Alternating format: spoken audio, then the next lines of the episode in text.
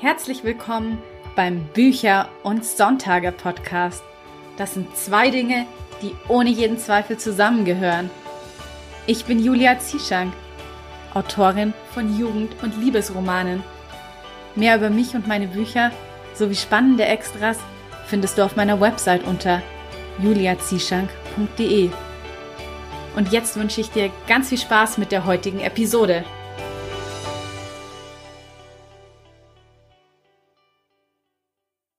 Schön, dass du heute wieder eingeschalten hast zur zweiten Episode von Bücher und Sonntage.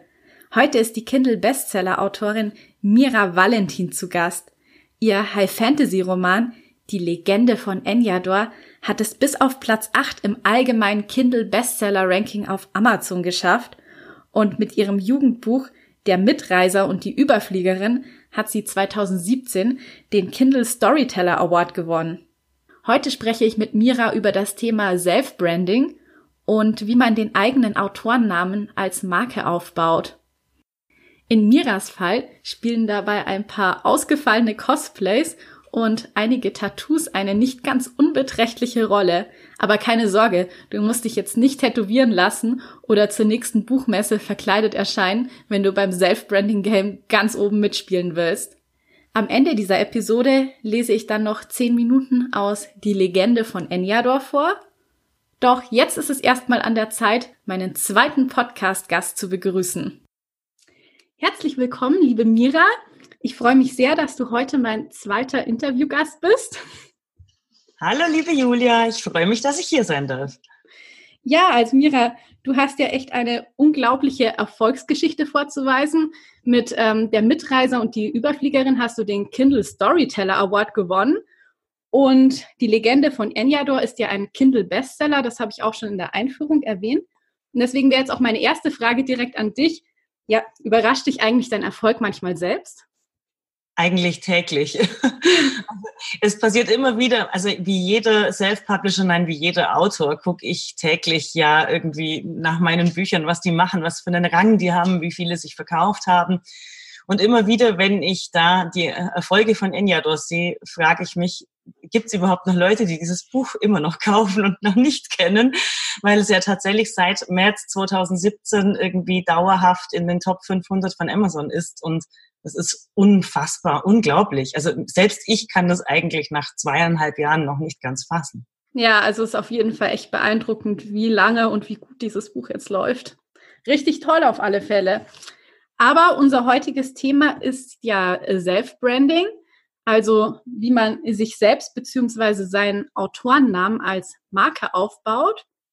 Und da wäre jetzt auch direkt meine erste Frage an dich. Was hast du denn konkret getan, um Mira Valentin als Marke aufzubauen? Also war dabei zum Beispiel auch ähm, einer der Gründe, warum du dich für ein Pseudonym entschieden hast. Also für die, die es jetzt vielleicht nicht wissen, Mira Valentin ist ja eben ein Pseudonym. Ja, genau. Also nein, das Pseudonym hatte damit erstmal nichts zu tun, wobei ein bisschen vielleicht schon, denn man entscheidet sich ja dann für ein äh, Pseudonym, also es, eigentlich gibt es zwei Gründe. Entweder man will einfach nicht erkannt werden, also wer wirklich hinter dem Autor steckt, das ist bei mir nicht der Fall, sondern bei mir ist der Fall, dass mein wahrer Name einfach so unin klingt, also so unjugendlich und unfantasymäßig, sondern eher so nach Heimatroman. Okay. Und dann dachte ich mir, ey, nee, ich brauche einen Namen, der irgendwie sowohl im englischsprachigen Ausland verständlich ist, denn man weiß ja nie, ob man nicht mal übersetzt wird, als auch in der deutschsprachigen Szene einfach irgendwie äh, für Fantasy auch okay ist. Ja, das ist äh, das eine. Natürlich, von dem her hat tatsächlich das Pseudonym auch so ein bisschen was mit dem äh, Aufbau der Marke zu tun. Bei mir war es aber dann auf jeden Fall, äh, also meine erste Reihe waren ja die Talente bei KS Impress. Genau. Und damals habe ich ein Zeichen entworfen. Dieses Zeichen ist ein Bandzeichen, was diese Talente eben in den Büchern auf der Hand tragen. Ähm, das ist wie ein Auge mit einem Pentagramm in der Mitte. Und dieses Zeichen, äh, das trage ich also bis heute auch in meinem Logo, das trage ich als Tattoo auf meiner Haut. Das tragen die Bücher äh, auf, auf immer am Kapitelanfang. Ähm, also dieses Zeichen, das habe ich damals, damit hat alles angefangen und das wollte ich mitnehmen. Das ist ja spannend. Genau, das war irgendwie auch so was, wo ich mir denke, das macht mich irgendwie aus. Das ist auch sehr einzigartig. Das habe ich so sonst noch nirgendwo anders gesehen. Und äh, da habe ich jetzt das Thema Tattoo schon erwähnt. Auch das macht mich aus. Also meine Leser wissen das, dass ich jedes Buch tätowieren lasse. Also ich habe zu jedem einzelnen Buch beziehungsweise zu jeder Reihe ein Tattoo. Ja. Und ich habe auch zu jedem Buch immer ein neues Cosplay auf den jeweiligen Messen, das ich zur Schau trage. Und das sind jetzt, glaube ich, schon so einige Sachen, die man sonst nicht so bei allen Autoren beobachten kann. Definitiv. Und bei deinen Tattoos gehe ich mal davon aus, da werden auch noch einige folgen. Ja, ich fange langsam, langsam schon an, Platz zu sparen. Ein bisschen also, kleinere Tattoos. Genau, es gibt jetzt nur noch ein Tattoo pro Reihe und nicht pro okay. Buch, weil äh, ich habe jetzt 15 Bücher und äh, ich möchte ja nicht irgendwann im Gesicht tätowieren müssen. Ja, wenn der Platz ausgeht, ne? Genau. Ja, genau, also mit ähm, deinen Cosplays hast jetzt eh auch schon einen der Punkte angesprochen, dass die eben ein richtig starkes Wiedererkennungsmerkmal von dir sind. Ähm, wie ist denn da eigentlich so die Idee dazu entstanden? Wie kamst du denn dazu, das erste Cosplay zu machen? Die kam lustigerweise nicht von mir selbst, obwohl ich immer mich gern verkleidet habe. Aber dass man überhaupt auf die Idee kommen kann, Buchfiguren zu cosplayen, also sich so zu verkleiden, wie die im Buch beschrieben sind, äh, ich wusste das nicht, ganz ehrlich hatte vor, ich war echt nicht in der Szene, bevor ich als Autorin da eingestiegen bin. Und dann hatte ich aber ein paar Leser, die auch Blogger waren und dann sehr schnell zu Freunden wurden. Und die haben damals auf meiner allerersten Messe, wo ich eine Lesung äh, der Talente hatte, gesagt, wenn wir zu deiner Lesung kommen, dann cosplayen wir für dich deine Buchcharaktere. Hat mich natürlich wahnsinnig gefreut. Es waren damals fünf Cosplayer. Glaube ich, ja. Wenn man ja. so sieht, wie seine Buchfiguren quasi zum Leben erwachen. Ja, das ist Wahnsinn. Das ist die Riesenehre natürlich. Ich habe mich auch so geehrt gefühlt, dass die das gemacht haben. Und dann dachte ich mir, eigentlich ist es total blöd, wenn ich da völlig langweilig daneben stehe. Also mache ich das jetzt auch. Und dann, ja, so ist das erste Cosplay entstanden. Eigentlich habe ich anfangs nichts anderes getragen, immer nur dieses Talente-Cosplay. Und das hat ja damals auch die ganze Sache ausgemacht. Wir sind dann immer mehr geworden und äh, ich hatte da immer dasselbe Cosplay. Und Geändert hat sich das eigentlich erst, als dann auch noch Enyador kam und dann noch die Reihe mit Katrin Wandres, dann die Reihe mit Erik Kellen, dann mit die Reise und die Überfliegerin und irgendwann war klar, ähm, also die Reihenfolge war gerade nicht chronologisch möglich, aber also all, all diese Bücher. Ähm, und da habe ich dann angefangen, jedes Mal quasi was Neues zu cosplayen und auch für andere Autoren, die ich kenne, mit denen ich befreundet bin, auch da mal ein, ein, Buch zu cosplayen. Und dann wurde das so ein Selbstläufer, dass ich einfach gesagt habe, das macht mich jetzt aus und ich mache das jetzt immer bei jedem öffentlichen Auftritt, also auch bei Lesungen und wenn ich nur ins Nachbardorf fahre, wirklich bei jedem öffentlichen Auftritt wird jetzt gecosplayt. Und das möglichst äh, zu jeder Messe wieder neu. Was dazu geführt hat, dass natürlich die Leute sich jetzt auch fragen, wie sieht sie diesmal aus? Was hat sie für ein genau. Cosplay an? Welche Haarfarbe hat sie? Und die gucken teilweise auch morgens, wenn ich zur Messe komme, auf meinem Autorenaccount, nach was muss ich suchen? Rote Haare und Drachenflügel oder schwarze Haare und Krähen, äh, Krähenfedern irgendwo. Also ja, deswegen denke ich, dass mittlerweile die Cosplays mich eigentlich am meisten ausmachen. Ja, das ist wahr. Die sind ja aber auch ein echter Hingucker. Und ich muss sagen, dass ich da auch einige noch im Kopf habe, die ja wirklich unvergessen sind, wie eben dein Drachenkostüm, wo du wirklich mit den Hühnerknochen zusammengebastelt hast. ja, genau. Ja, das war, das hat mir, war auch eins meiner Liebsten, ehrlich gesagt. Das habe ich sehr gern getragen. ja, kann ich mir vorstellen. Ja, also beim ähm, Self-Branding, da geht es ja auch nicht nur darum, eben ein einzelnes Buch oder eben die Reihe zu vermarkten, sondern wie wir jetzt auch schon gesagt haben, eben den Autorennamen. Und ich muss ja sagen, wenn ich Mira Valentin höre, dann ähm, denke ich zuvor zuallererst an mitreißende Fantasy. Und meine Frage wäre jetzt, was sollen denn eigentlich andere assoziieren, wenn sie deinen Namen hören? Da legst du eigentlich schon ganz richtig. Mitreißende Fantasy. Okay, na dann, alles ja. richtig gemacht.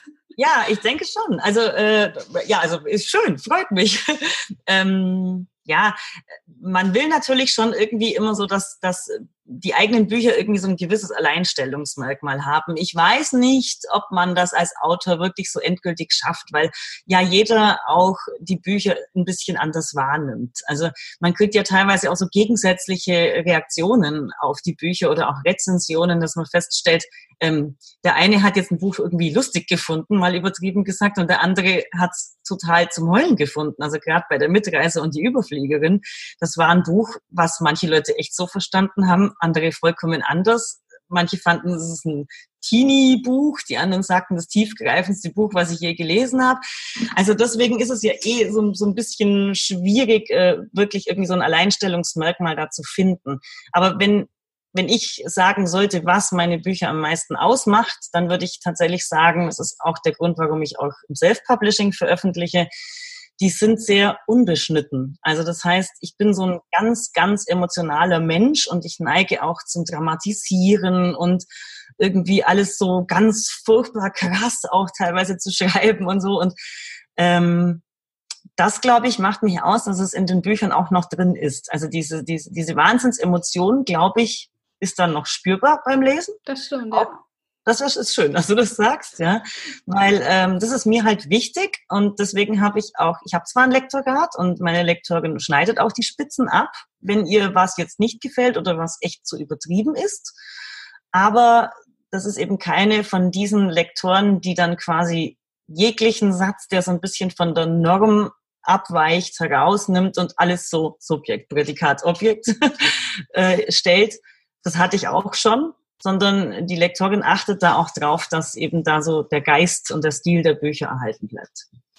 Ja, aber ich finde auch gerade eigentlich, weil du ja auch aus diesem journalistischen Bereich kommst, merkt man bei dir schon auch immer in den Büchern, dass du wirklich ein Gefühl für Sprache hast und dass du wirklich einen sehr guten Schreibstil eben auch hast. Oh, Dankeschön. Der, ja, der ist natürlich auch lange, lange antrainiert. Also ich habe halt die auch eine journalistische Ausbildung gemacht. Das heißt, äh, auch das nicht nebenbei nur gemacht, sondern ich bin wirklich sehr viel korrigiert worden. Also ich saß ja auch lange Jahre in Redaktionen, wo das einfach üblich ist, dass sich die Redakteure gegenseitig korrigieren und dieses korrigiert ja. werden und sich permanent Tipps geben lassen von Kollegen, die das einfach auch gelernt haben. Das bringt wahnsinnig viel. Deswegen finde ich das auch immer toll, wenn Autorenkollegen meine Bücher lesen, wie du das zum Beispiel auch bei Enyador gemacht hast. Genau. Weil das dann ähm, Rückmeldungen sind, mit denen man einfach was anfangen kann. Und wenn ich weiß, dass du irgendwie sagst, diese Szene, die äh, weiß ich nicht, ging mir nicht ran oder habe ich, hab ich äh, nicht ganz verstanden, dann weiß ich, okay, da habe ich was falsch gemacht. Ja. Und dann muss ich da drauf hören. Genau. Ja, das stimmt. Ich hole mir da auch immer sehr gerne Rückmeldung noch von anderen Autoren, Freundinnen. Ja, jetzt mal noch ein bisschen weiter zum Thema Self-Branding, weil ein paar wichtige Fragen beziehungsweise Punkte, die man, über die man sich klar werden muss, sind ja auch, wer ist deine ideale Zielgruppe? Wen möchte man mit seinen Büchern ansprechen? Und danach sollte man ja dann auch möglichst seinen Auftritt ausrichten. Also so als Beispiel ein Thriller-Autor würde ja auch ganz anders seine Website gestalten und seine Marketingstrategien ausrichten als jetzt zum Beispiel ein Liebesromanautor. Und deswegen, ja, würde mich jetzt mal interessieren, wer ist denn so deine ideale Zielgruppe? Hast du da jemanden so für dich ähm, ja, identifiziert, beziehungsweise wen möchtest du gerne mit deinen Büchern ansprechen und wie richtest du eben danach deinen Auftritt aus?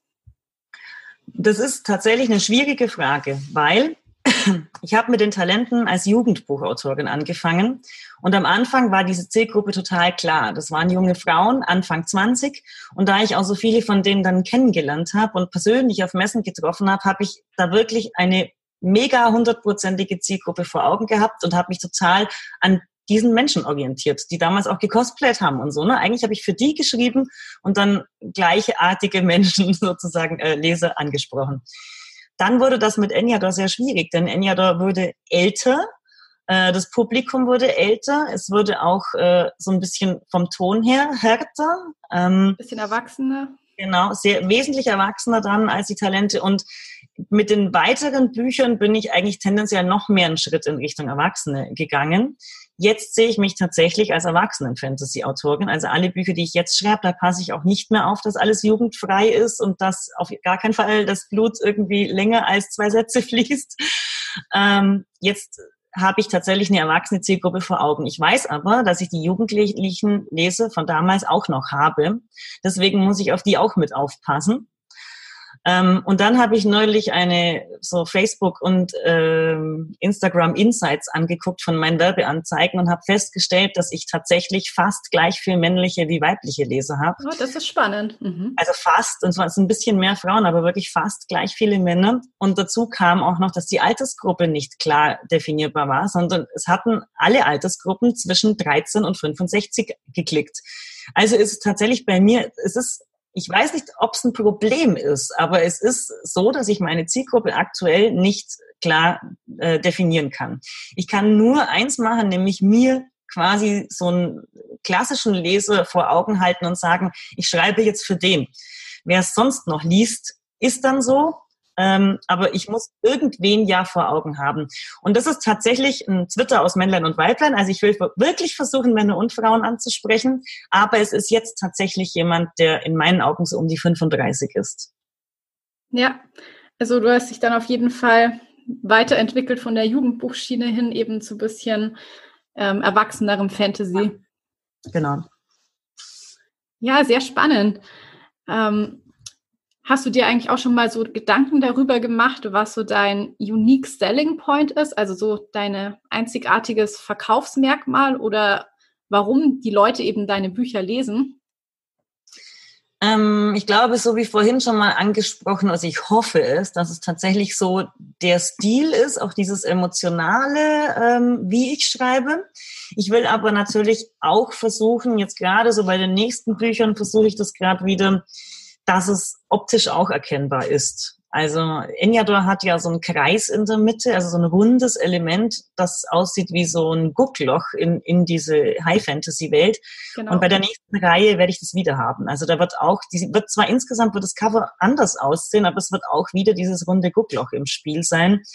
Also das sind dann so Kleinigkeiten, an denen man irgendwie immer wieder arbeitet und sich denkt, um die Marke auszuprägen und quasi die Leute den Blick darauf zu lenken, ach, das könnte von derselben sein oder das könnte dieselbe Art von Buch sein ähm, dass man da immer auch solche, also das ist natürlich nicht mein einziger Unique Selling Point, ja, aber das ist, denke ich, auch einer von vielen Punkten, wo man so versuchen kann, seine Marke auszubauen, indem man zum Beispiel dann auch die Cover irgendwie ansatzweise in ähnlichen Farben oder mit ähnlichen Stilen und Symbolen gestaltet. Da bin ich im Moment noch dran. Ja, genau. Also das, sowas finde ich auch immer wichtig, dass man einfach schon so auf den ersten Blick sieht, ohne den Autorennamen zu lesen, von wem jetzt dieses Buch stammt. Genau. Also wer das zum Beispiel perfekt macht, ist Rose Snow die haben ja immer eine Zahl auf dem Cover. Und ich kenne genau. wirklich keine andere Autorin oder Autorenpaar, die sowas machen, dass so eine riesengroße Zahl auf dem Cover ist. Und da weiß man sofort, ah, okay, klar, ist Rose Snow. Totale ja. Wiedererkennungswert. Ja. Das stimmt. Ja, was mir gerade auch einfällt, man kann es ja eigentlich auch auf andere Bereiche ausweiten. Also ich zum Beispiel versuche zum Beispiel bei meinem Instagram-Account, dass der Feed möglichst einheitlich aufgebaut ist, dass man bei einem Foto auch schon vorher anhand des ähm, Bildaufbaus und des Bildstils sieht, das ist jetzt ein Post von mir, von Julia Zieschang, ja. ohne dass man überhaupt erst bei meinen Namen bei Instagram liest.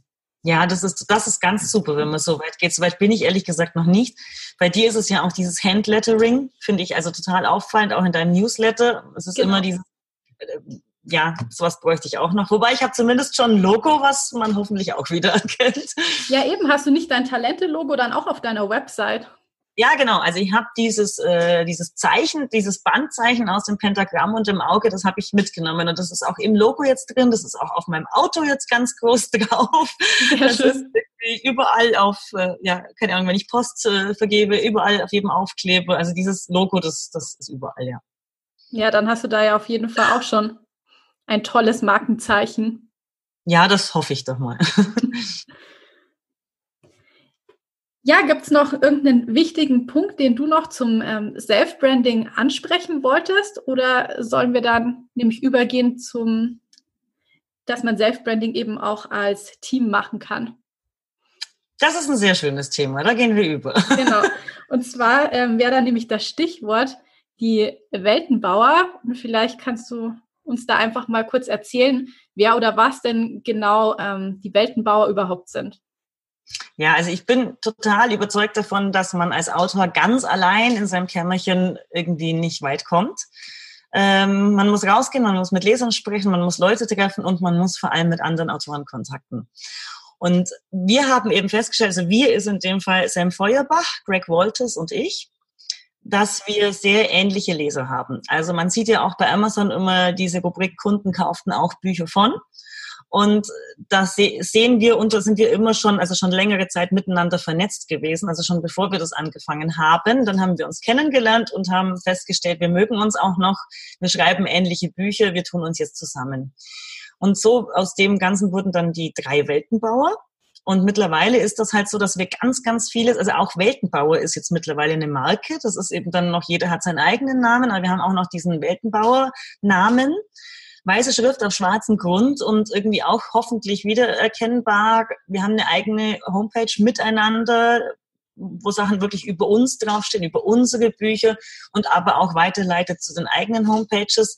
Wir machen Lesungen zusammen, wir gehen auf Messen zusammen, wir haben eigene, einen eigenen Stand immer in Leipzig, wir machen Signierstunden zusammen und dieses gemeinsame Auftreten funktioniert super. Also man sieht auch, auch eigene Gruppen auf Facebook und so. Ähm, man sieht, dass die Leute tatsächlich weitergereicht werden. Also wenn einer von einem von uns eine Reihe durch hat, wir können ja gar nicht so schnell schreiben, dass äh, die Leser dauerhaft von einem nur irgendwie da bedient werden, sondern wir reichen dann wirklich die Leser quasi weiter. Es gibt mittlerweile unfassbar viele Leute, die kommen auch dann am Stand zu uns und sagen, ich habe deins gelesen, dann habe ich deins gelesen und dann habe ich deins gelesen. Die kennen uns jetzt einfach alle drei.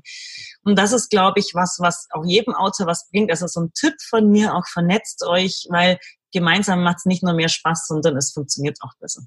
Ich finde das wirklich vor allen Dingen einen sehr tollen Tipp, dass man von einem gemeinsamen Markennamen auch profitieren kann, weil sonst ist ja oft auch so, dass man mal das Gefühl hat, da draußen ist so dieses ganze Konkurrenzdenken so verbreitet und jeder kocht so sein eigenes Süppchen. Und ich finde es eben toll, dass das hier eben so ein Gegenbeispiel dafür ist, sondern dass man auch zusammenhalten kann und quasi alle gemeinsam an einem Strang ziehen kann. Auf jeden Fall. Also das mit diesem Konkurrenzdenken verstehe ich eh gar nicht, habe ich auch noch nie verstanden, weil das keinen Sinn macht. Weil ich würde das verstehen, also ich habe äh, vor ein paar Jahren ein, ha ein Häuschen gebaut, so ein Fertighaus, ja. Und äh, Fertighaus, Schwedenhaus aus Holz, davon gibt's irgendwie fünf oder sechs Anbieter, die man so kontaktieren kann in Deutschland. Und dass die alle miteinander verfeindet sind, ist vollkommen klar, weil es war ja klar, ich werde einen von denen raussuchen, von dem kaufe ich das Haus. Und dann werde ich wahrscheinlich in den nächsten zehn oder zwanzig oder auch äh, 50 Jahren kein weiteres Schwedenhaus mehr irgendwo bestellen. Ja. Also klar, da macht Konkurrenz Sinn. Aber bei uns Autoren ist es so, wenn der Leser ein Buch gelesen hat, ist er nach ein paar Tagen fertig, dann kann er das nächste lesen. Und so schnell kann ich ja nicht schreiben. Das heißt, Konkurrenzdenken unter Autoren verstehe ich nicht. Also es ist komplett sinnlos. Das Einzige, was es bringt, ist, dass man sich eben nicht vernetzt und sich gegenseitig nicht die Leser zuschustert. Also ist es Quatsch. Ja, also das finde ich sehr schön, wie du das gesagt hast. Hätte ich jetzt auch nicht besser formulieren können, weil ich finde nämlich auch, der Markt ist groß genug für uns alle. Auf jeden Fall. Also ja, dem ist nichts hinzuzufügen. Also es macht echt keinerlei Sinn. Tut euch zusammen, nicht, nicht gegeneinander. Das ist doch auf jeden Fall mal ein schönes Schlusswort. Und deswegen würde ich jetzt auch gerne noch überleiten, weil ich lese ja jetzt am Ende des Podcast-Interviews noch zehn Minuten aus dem Anfang von der Legende von Enyador vor. Und deshalb würde es mich total freuen, wenn du einfach mal kurz zusammenfassen könntest, worum es denn überhaupt in deiner Enyador-Saga geht. Ja, gerne doch. Also Enyador ist eine High-Fantasy-Welt, in der gibt es vier Völker. Die Menschen natürlich, die Dämonen, die Drachen und die Elben. Das sind zwar vier klassische Völker, die man so, glaube ich, auch aus anderen Büchern kennt, die sind aber in Enyador so ein bisschen anders, als man das vermuten würde. Ähm, denn die Elben sind sehr kalt, also sehr gefühllos. Die können, die haben keine Leidenschaft. Die Drachen, die haben keinen Willen. Das ist auch etwas äh, ganz, was, was die, glaube ich, nur die Enyador-Drachen haben. Das hat auch einen Grund, warum die willenlos mhm. sind. Den hat nämlich ein Zauberer diese Eigenschaft entzogen. Ähnlich ist es bei den Elben auch und auch bei den Dämonen. Die Dämonen sind einfach furchtbar hässlich und äh, nicht nur das, sondern die sind auch echt ein bisschen bösartig. So. Und die Menschen, ähm, die die sind so, wie wir sie kennen, also so, äh, so wie wir alle und äh, stehen leider Gottes in, an diesem Anfang, den du gleich vorlesen wirst, sehr unter der Fuchtel der Elben, denn äh, die Elben haben die Menschen unterjocht. Und einmal im Jahr ziehen die Elben dann durch die Lande und suchen sich aus den Menschendörfern äh, die Jungen aus, die ihnen am, äh, am kräftigsten vorkommen und für sie in den Krieg gegen die Drachen ziehen sollen. Und in so eine Situation steigst du dann gleich ein. Äh, tendenziell, äh, was man vielleicht noch sagen sollte, worum es überhaupt geht bei der ganzen Geschichte, es geht darum, dass diese vier verfeindeten Völker, ähm, in jedem Volk wird sich ein Wächter ausprägen und diese Wächter sollen dann das Land wieder einen. Und das gelingt nicht wirklich einfach so schnell, sondern da, da haben diese vier Wächter große Probleme und diese Probleme und was sie unterwegs alles erleben, schildert die Saga. Ja, das kann ich nur so bestätigen und vor allem auch, dass einige überraschende Plot-Twists noch in der Reihe warten. Also da waren wirklich viele Dinge, mit denen ich gar nicht gerechnet habe und da ich ja selber Autorin bin, kann man bei anderen Büchern manchmal dann schon so ein bisschen was vorhersehen, aber bei dir war das echt gar nicht so. Da wurde ich ein paar Mal regelrecht geschockt. Schön, ja. Ich bin da auch immer geschockt. Ich weiß ja auch immer nie, wo ich hinschreibe und freue mich dann auch immer, wenn ich so eine Lösung finde. Ja, genau. Du bist ja auch mehr so der spontane Schreiber. Ja, ja. Nur. Genau. genau. Sehr sympathisch ich auch. ja, sehr schön. Also ich habe auf jeden Fall jetzt schon richtig Lust auf Enyador gekriegt und auch es jetzt gleich vorzulesen. Und ja, jetzt habe ich nur noch eine allerletzte Frage an dich. Und zwar, der Podcast heißt ja, wie du sicher weißt, Bücher und Sonntage. Und deshalb würde ich jetzt gerne noch von dir wissen, wie sieht denn für dich ein perfekter Sonntag aus? Ein perfekter Sonntag. Ähm, ich bin auf Mallorca ganz allein bei 30 Grad am Strand, habe ein Bikini an und mein Laptop auf dem Bauch. Niemand redet mit mir. Ich trage eine Sonnenbrille und schreibe den ganzen Tag vor mich hin. Wow, das klingt echt richtig toll. Und da hätte ich jetzt tatsächlich auf so ein warmes Mallorca auch total Lust. Ja. Sehr schöne Vorstellung. Also ich glaube, da komme ich mal mit, aber dann wärst du ja nicht mehr alleine. Du, wenn, wenn, du, wenn du 50 Prozent des Tages schweigst, darfst du mitkommen. ich glaube, das kriege ich hin. Also ich glaube, wenn äh, jede ähm, Mama wird mir zustimmen, wenn man mal so einen ganzen Tag von Kindergeschrei umgeben ist äh, äh, und das über viele Tage, Monate und Jahre am Stück, dann, äh, dann ist man total glücklich über Ruhe und Strand und Wellen und so. Definitiv. Also mir geht's ja so auch schon so, dass ich zum Schreiben immer absolute Ruhe brauche. Ich kann das auch gar nicht haben, wenn da um mich herum noch irgendwie so Leute sind und reden. Ja. Genau. Geht mir auch so. Kann ich voll verstehen. Ja, genau. Jetzt ähm, wollte ich dich noch gerne fragen, wenn jetzt nämlich meine Hörerinnen und Hörer neugierig auf dich geworden sind und gerne mehr über dich erfahren möchten, dir vielleicht gerne folgen möchten, vielleicht sagst du einfach nochmal, wo man dich überall auf Social Media und ähm, ja im Internet finden kann. Also meine Webseite ist www.mira-valentin.de. Dann, ähm, wie vorhin erwähnt, gibt's die www.weltenbauer3.de. Die 3 ist als Ziffer geschrieben. Dann bin ich auf Facebook und auf Instagram jeweils unter dem Namen Mira Valentin zu finden. Und theoretisch hätte ich noch einen YouTube-Account zu bieten, aber da findet man von mir tatsächlich nur die äh, Buchtrailer, wenn man also mal so ein bisschen gucken, gucken will, worum es in den Büchern geht. Okay, alles klar. Also ich tue dann auf jeden Fall die genannten Links auch alle noch in den Show Notes verlinken. Super. Und dann würde ich sagen, es hat mich sehr gefreut, dass du heute hier warst und es war auf jeden Fall ein sehr spannendes Gespräch mit dir, liebe Mira. Danke, liebe Julia, danke, dass ich hier sein durfte und mich hat das auch sehr gefreut. Und nun folgt eine kleine Hörprobe von Die Legende von Eniador von Mira Valentin. Prolog In den alten Zeiten herrschten die Menschen über Eniador. Vier Könige regierten im eisigen Norden, im fruchtbaren Süden, im kargen Osten und an den fischreichen Küsten des Westens. Doch jeder wollte die Herrschaft über das gesamte Land für sich und seine Nachkommen beanspruchen. Immerzu dürstete es die Menschen nach noch mehr Macht und Reichtum. Eines Tages erfuhr der König des Ostens von einem Hexenmeister hoch oben in den Sturmbergen, der mächtiger sein sollte als je ein Magier zuvor. Er ließ seinen Sohn zu sich rufen und trug ihm auf, Geh hinauf in die Sturmberge, finde den Hexenmeister und bringe ihn dazu, dir mehr Kraft zu geben. So wird unser Geschlecht stärker werden als das der anderen Königreiche, und wir können sie endlich unterjochen. Gib ihm, was immer er auch will, im Gegenzug für deine Kraft. Der Prinz des Ostens zog also aus in die Sturmberge und fand die Höhle des Hexenmeisters. Dort saß auf einem steinernen Thron der Magier selbst und erwartete ihn bereits. Ein hintergründiges Lächeln umspielte seine Lippen. Ich weiß, weshalb du gekommen bist, sagte er, und ich werde dir eine Gabe deiner Wahl schenken. Doch im Gegenzug dafür nehme ich mir das Beste von dir. Deinen unbeugsamen Willen.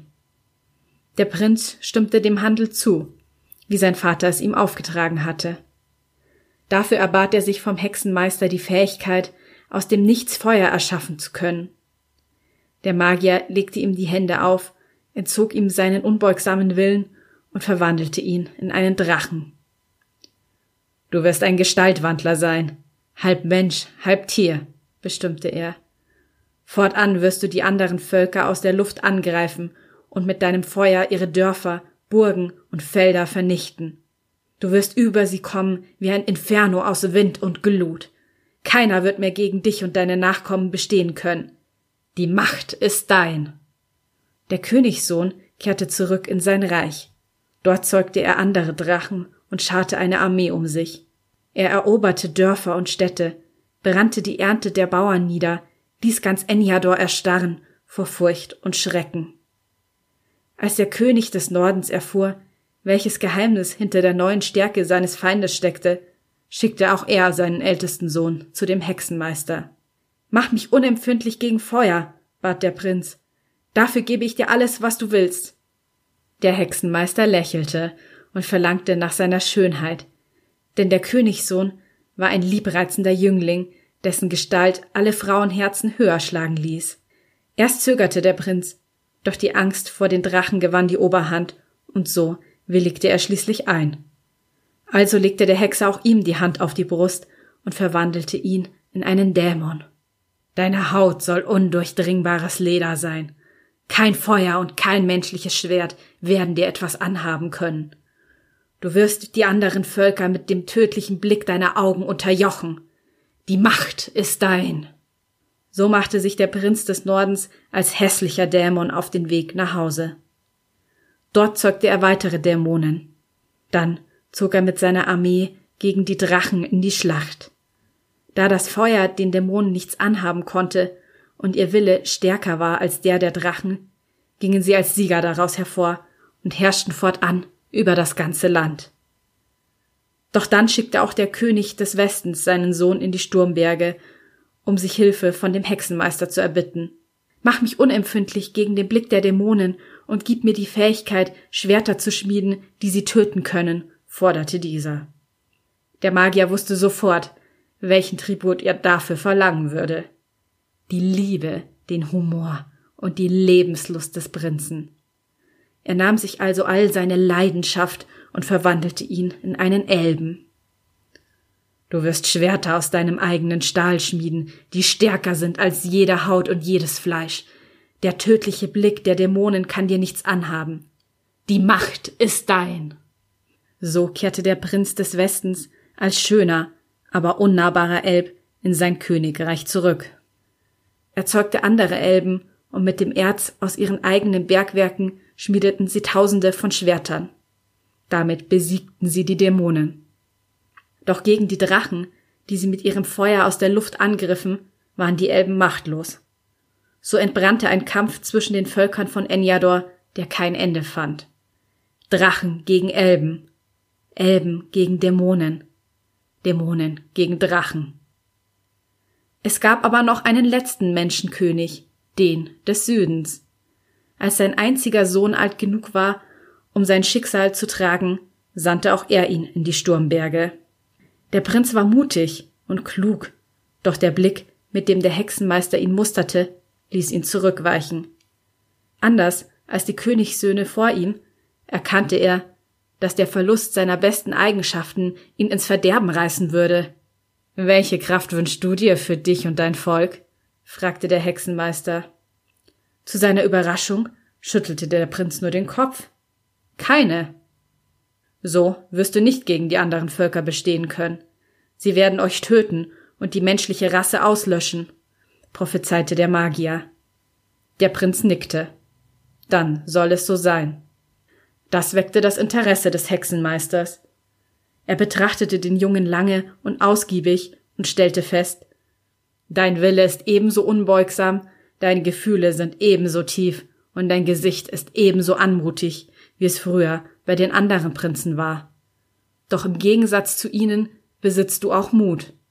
Gib mir alle diese Eigenschaften und du erhältst alle Gaben deiner Feinde. Damit wirst du unbesiegbar sein. Du wirst Drachen, Dämonen und Elben unterjochen und deine Nachkommen werden für alle Zeiten über Enyador herrschen. Bei diesen Worten zog der Prinz sein Schwert und richtete es auf den Hexenmeister. Nimm deinen Zauber von den Völkern Enyadors, oder ich werde dich töten, rief er. Ein einziger Wink des Magiers genügte, und das Schwert in der Hand des Prinzen zerfiel zu Staub. Der Hexenmeister trat an ihn heran und legte die Hände auf seine Brust, wie er es zuvor bei den anderen Prinzen getan hatte. Der Junge schloss die Augen, weil er ahnte, dass die Stunde seines Todes gekommen war. Doch der Hexenmeister flüsterte ihm ins Ohr Ich übertrage dir einen Teil meiner Magie. Nutze sie, um die Menschen vor den anderen Völkern zu bewahren. Und nutze deinen Verstand. Denn mehr als das wirst du nicht bekommen. Zauberkraft für dich und einige deiner Nachkommen. Zu wenig, um die Macht an dich zu reißen, aber genug, damit die Menschen weiterleben können. Durch deinen Willen, deine Anmut, deine Leidenschaft, deinen Hass und deinen Mut. Geh zurück nach Hause und wehre dich. Aber wenn du dieses Kampfes überdrüssig bist, dann komm zurück zu mir. Tristan. Niemand wagte es, den Elben in die Augen zu sehen. Die Jungen standen zitternd in Reih und Glied. Schneeflocken umspielten ihre gesenkten Häupter und setzten weiße Mützen darauf, wie zum Hohn. Vor Sonnenaufgang waren sie bereits auf dem Dorfplatz zusammengetrieben worden, doch die Elben warteten auf das Licht. Selbst die Pferde schienen die Anspannung der Menschen ringsum zu spüren. Ihre Hufe scharten auf dem Lehmboden, Dampf stieg aus ihren Nüstern. Die Reihen der Zuschauer stöhnten, als auf dem östlichen Feld die Sonne aufging. Denn ihr Schein offenbarte nicht nur die Furcht in den Augen der Jungen, sondern auch die Kraft ihrer Körper, die Stärke ihrer Arme, die Schnelligkeit ihrer Beine. Deshalb waren die Elben hier. Der Hauptmann ließ seinen kalten Blick über seine zukünftigen Soldaten schweifen. Er saß vollkommen still im Sattel, wie ein Reiterstandbild aus Albingard, das lange, blonde Haar größtenteils unter einem kunstvoll geschmiedeten Spitzhelm verborgen. Dann stieg er mit einer anmutigen Bewegung ab und kam auf sie zu. Tristan drückte die Knie gegeneinander, um zu verhindern, dass immer neue Schauer durch seinen Körper liefen.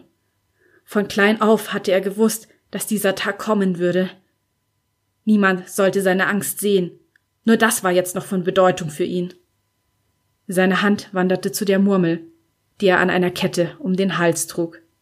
Sein Glücksbringer, all die Jahre hindurch.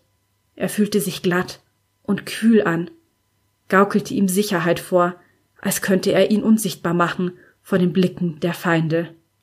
Du, sagte der Hauptmann, während die Spitze seines Schwerts sich langsam auf einen Jungen links außen in der Reihe niedersenkte. Ein drahtiges Bürschchen, der Sohn des Dorfpriesters. Er war gerade siebzehn Jahre alt geworden und fing unkontrolliert zu schluchzen an. Jeder wusste, bald würde er sterben. Die Kinder schickten sie immer zuerst in die Schlacht. Eine Frau stummte lautstark in das Wehklagen ein. Es war Mirza, die Mutter des Jungen, die sich aus dem Pulk der Eltern gelöst hatte, um zu ihrem Sohn zu eilen. Ihr Mann hielt sie an den Armen fest, riss sie wüst zurück, während sein eigenes Gesicht zu Stein erstarrt schien. Tristan kannte ihn bereits, diesen Gesang des Todes. Weinende Mütter, gebrochene Väter, panische Kinder. In den Jahren davor war es dasselbe Schauspiel gewesen. Immer wenn das Elbenheer kam, um seinen Blutzoll zu fordern. Wie die Legende von Enyador weitergeht, musst du nun selbst herausfinden. Ich habe die komplette Reihe schon gelesen und kann nur sagen, dass es sich dabei wirklich um extrem fesselnde High Fantasy handelt und dass die gesamte Saga mich total gepackt hat. Es waren immer wieder spannende und unerwartete, um nicht zu sagen wirklich krasse Wendungen dabei.